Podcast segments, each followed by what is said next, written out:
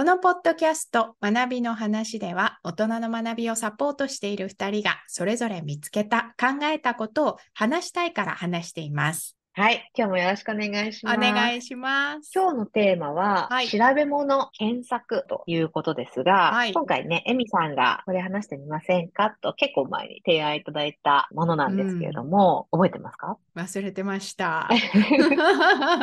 そう、この調べる技術っていうね、あの、国会図書館に長く、あの、師匠をしてらした方が、どうやって調べてるかみたいな技を本にまとめたっていうのが話題になっていたんですよね。うんうんうん、この多分、エミさんが調べる技術の本の話を教えてくださったのは、7月とか5月とか、今からもう3、4ヶ月前の話だと思うんですけど、うんうん、私は多分その後、6月ぐらいに自分がよく聞いているポッドキャスト、独立後のリアルっていう番組のエピソードでたまたま検索の学校で学んだ世界の広げ方っていうタイトルのエピソードが流れてきて、うん、じゃあそれ検索とか調べるって言ったなと思って、たまたまちょっとシンクロでね、うん、数週間離れでこの調べるとか検索みたいな。そうだったんですね。このポッドキャスト私も聞かせていただいて、検索の学校面白そうって思ってました。う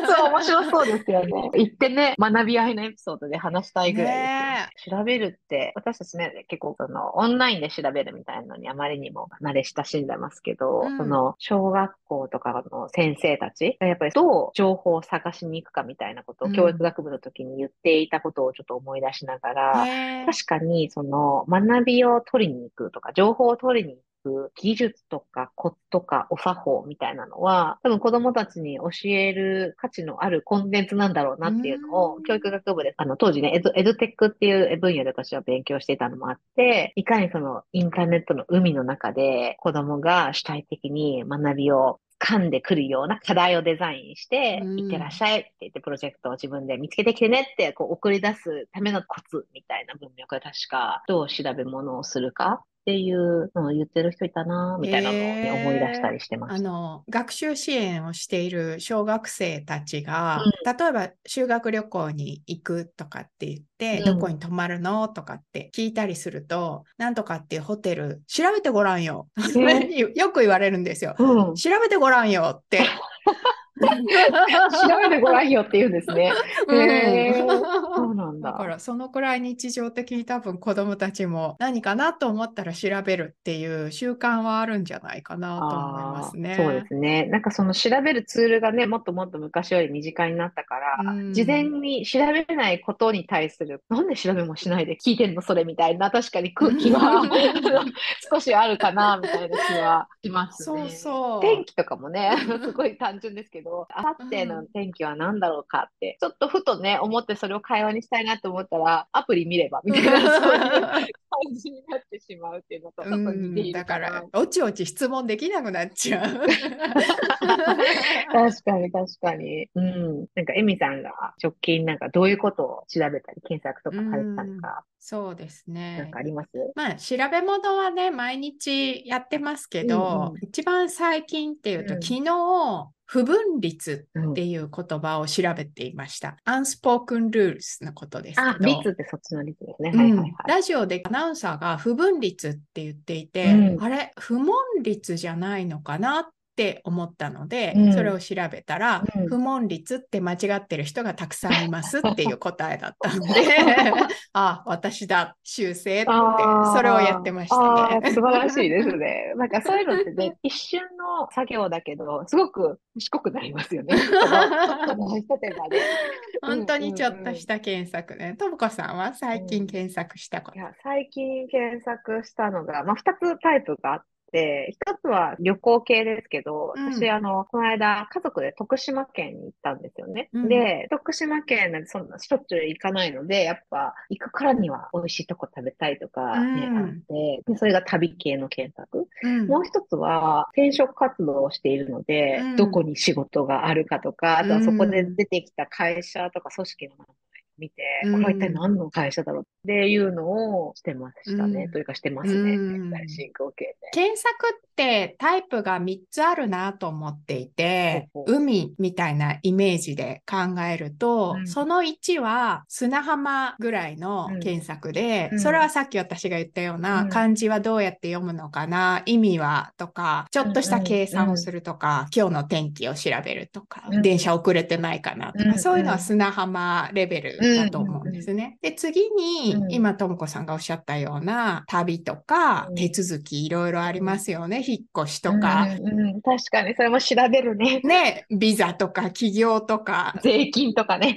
調べてる。あと私は今、オフィスチェアを買おうかなって考えてるので、そういうお買い物をね、どういうのがあるかなとか、評判どうかな。このくらい調べ出すと、もう波打ち際でパシャパシャしている感じがあるんですけど。で、3つ目のレベルとしては、まあ、これは本当研究者とかだと思いますけどね、本当に海の中にドボンって入って、どこまで広げるか、どこまで深くいくかっていうのを自分で決めながら、その中で検索する。新しい世界に入っていったり、何か調べ物が調べ物を芋づる式に呼んでくるみたいな、そういうタイプの検索と、まあ、3つあるのかなって思っていますね。すごいですね。それ前から考えてたんですか？最近私はほとんど水に入ってない感じで、行っても波打ち際でパシャパシャしてるぐらいの検索しかしていないんですけど。けどそのドボンをたまにやるんですけど、うん、それはだいたい大学院のオンラインデータベースを使って、て、かすかなキーワードを使うんですよね、うん、やっぱ入り口が。で、そのキーワード自体が正しいかどうかも試行錯誤になるというか、うん、なかなかヒットしない時もあったりとか、うん、一昨日もちょっとやらなきゃいけない検索ものがあって、何を調べてるかの具体もちょっとわからないまま、キーワードをこう何度もチャレンジしてっていう、なんか経営チームがどう協力体制をしていると良いかみたいなことがないかなみたいな、その経営チームの定義とかその呼び方もわからないし、その仲良くしているみたいなところも、コンフリクトマネジメントみたいな、なんか結構わかりやすいフレーズ以外もありそうな気がしていて、うん、あれって運とか縁とかもあるなと思ってて、うん、なんかその直感とたまたまみたいなのが、結構海で溺れ死なないために必要な気がしてて。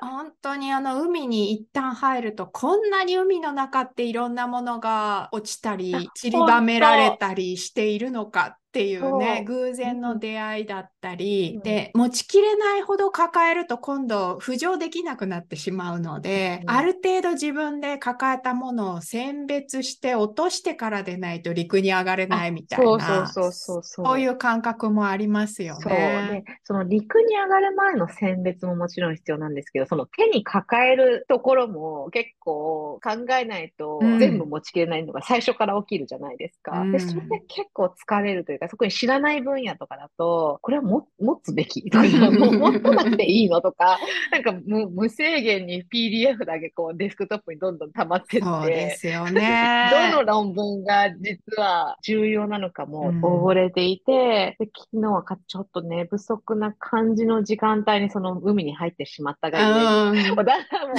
直感の冴えてるところから程遠い状態で海に溺れていて、寝た方がいいっていう。そうそう、わかるな、その感覚は広くて深い、しかも暗闇みたいなところなので、自分の方にエネルギーを持っていないと、流れてくるままに全部全部抱え込んでしまって、捨てる体力が残ってなかったりすると、本当に溺れちゃいますよね。そうですね。で、なんかもうだんだん全部無駄だったみたいな、なんか、どれも良くなかったみたいな結論で吸収そうそう。一晩寝るとなんか抱えてたものが急にガラクタに見えてきたりすることも ありますよね。で、そういう、まあ、図書館的なところで溺れたりという体験があるがゆえに、うん、検索サーチバーでちょこっと入れて、やれてやっぱ順番で出てくるじゃないですか。うん、なんかこう、似たようなものしか出てこないから、うん、あんまり追加の新しいワクワクとか、なるほどっていうのがないあれはあんま楽しくないなっていう、うあの、砂浜でちゃちゃってやるときは、1個か2個クリックして、満足する程度のニーズなので、全然便利ですよね。で、あの、チェアの買い比べになると、やっぱり最初の1個2個だけじゃちょっと物足りなくて、いくつかクリックしてあると思うんですけど、ああやっで、アルゴリズムでランキングされた記事が出てくるっていうタイプだと、海に溺れたくはないんだけど、海ぐらいなんか新しい発見を欲しい時にはやっぱり全然足りないなとは思います。さすがですね、ともこさん。まあ、やっぱり海に入って、しかも溺れそうな経験を何度もしている人の脚力だと、まあ、砂浜波打ち際とは全然違うっていうことを 実感してらっしゃるなっていうのが今の発言で伝わってきますね。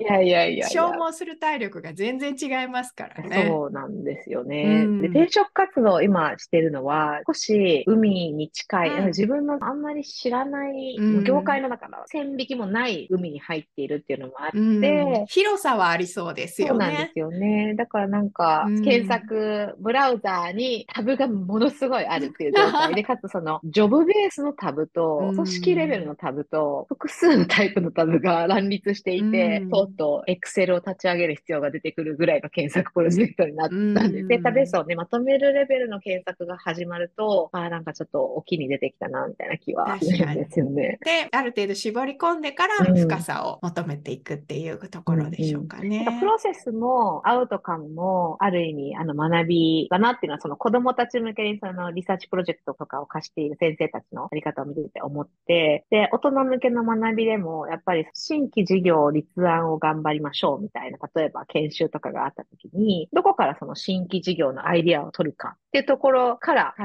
えた上で、でそのアイディアを本当にいけるアイディアかって確認するためにはどういうユーザーに質問したらいいのかとか、何を観察しに行ったらいいのかとか、どのセクターの、どのトレンドを勉強した方がいいのかとか、うん、何を検索するかを学ぶことも学びみたいな感じで、その研修でオープンプロジェクトをやってもらうこととかもあるので、で、振り返ると、その新規事業立案のアイディアを最後にはアウトプットとして出すプロジェクトではあるものの、そのなんかプロセス自体が実は研修の大きな学びの体験だったみたいなことがあるので、うん、プロセスもアウトかも両方とも問いの立てるところからですけど、うん、あの学びだなと思っててるんですけど、テミさんのご経験されてきた中で、検索、調べ物のプロセスとアウトカムたいなことに対して思ったりしてることってあります？2つあるんですけど、うん、まあ1個はさっき言った研究のための調べ物っていうところで、うん、私本当に何も知らずに大学院にポンって入っちゃったので、うん、何の知識もなかったんですけど、たまたま1学期目にミッドタームのペーパーを書く前に、プロフェッサーが調べ方についてちょっと話してくれたことがあって、で、その時に、まあ、まずは自分が気になっ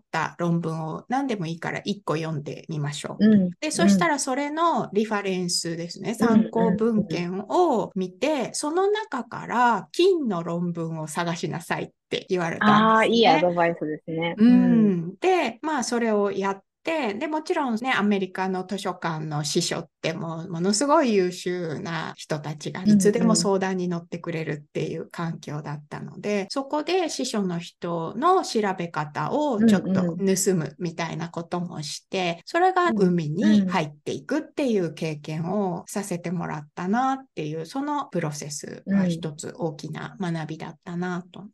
もう一個は、 TEDの字幕翻訳をやっていた時に、はいはい、もちろんね、翻訳ってプロの方の調べ物って本当にすごいんですけど、うん、まあ、ボランティアの翻訳でもそれなりにしっかり調べ物はするので、うん、調べるスキルが出来上がった翻訳の質に影響するっていうのはすごく感じているんですよね。うん、まあ、 TEDのスピーチで言うと、どういう意味で言っているのだろうかとか、すでに日本語でどんな風に使われてるだろうか、うん、使われていないんだろうか、本当にないんだろうか、うん、ないとしたらどういう訳語を作ると適切だろうか、みたいなのを、まあ、チームでですけど、調べて、っていう作業が、まあ、割と好きだったっていうのもあるし、いや、言葉ってって奥深いな、みたいなことを感じるプロセスでしたね。そんなに TEDの翻訳の背景にはチーム作業があるんですね、うん、今はまたちょっとシステムが違うんですけど、私がいた当時って3人体制で1本の翻訳を3段階でチェック入れているので。すごいですね。うん、へえ、知らなかった。それがあれですよね、アウトカムというか、アウトプットとして明確なものに対して調べ物を、それに向けてやるっていう感じそうですね。まあ、アウトプットのクオリティを上げるためのプロセスっていうことですよね。うんうんうん、なるほどね。いや、すごくその後者のパターンは、昔あの、ニューヨークに住んでる時に、大家さんで一緒にお世話になった方が、映画のお仕事をしていて、うんうん、例えばその映画の脚本の中に出てくる歴史上の刀とかがあった時に、うん、それを翻訳する関係ですごく調べ物をされていて、多分その映画の瞬間、それが出てくる時の俳優さんのあり方とかにも、そのインプットが必要っていうので、うん、映画見てる人には多分気づかないレベルの リサーチをしてて、ね、すごく細かく調べてて、見つからない時はその現地のもう歴史観っていうんですかね、なんかとか、そこまでメールを書いたりとか、やっぱもう全然オンラインにね、ない情報とかが多いのまで取りに行って整理されていたことをまさに思い出しましたね。うん、もう本当にプロの方はそのレベルだと思います。まあ、話してっていうのは、まあ、役者さんの場合もそうですけど、うん、それを発言してる人っていうのは知ってるバックグラウンドを持って発言しているだろうという仮説がこちらにはあるわけなので、うん、何を踏まえてその発言につながってるかっていうところが見えないと、やっぱり誤訳につながりやすいっていうのはあるんですよね。いや、昨日聞いてた別のポッドキャストのカンアカデミーがカーミゴっていう、まあ、アミーゴって多分友達っていう意味のカンアカデミーのカンをかけている、まあ、AI 搭載されたツールをリリースしたんですよね。で、それの使い方の事例の一つとして、例えば歴史の授業を学んだ時に、そこの挿絵にジョージ・ワシントンが背中を向けてて、向こう側にこう山かなんかを見ている写真があって、でこの時にジョージ・ワシントンは何を考えていたのかを知りたい。いや、面白い。で、それを聞くと AI が答えられるぐらい、ジョージ・ワシントンの伝記とか全部あるので、うん、この当時、彼はこういうことがあって、心にこういう傷を抱いてて、この景色を見ながら、こういうことを考えてたみたいな、多分詩とかがあるんだと思うんですけど、へみたいな、なんか、そういうのを気軽に聞けて、かつ、歴史上の、まあ一応存在しうる情報から多面的にひねり出された、こういうことを考えていた可能性が高いです、みたいなのが出てくるって、手に入んないものもね、まだまだあると思うんですけど、けど、かなりの情報が、一体感を持って、その歴史の授業とか、ジョージ・ワシントンという人間に対する理解を深めてくれるんだろうなって思ったこととちょっと今つながりました。そっか。今の話はジョージ・ワシントンなので、まあ、 TEDの場合って、うん、スピーカー本人に聞くっていう技が使えるんですよね。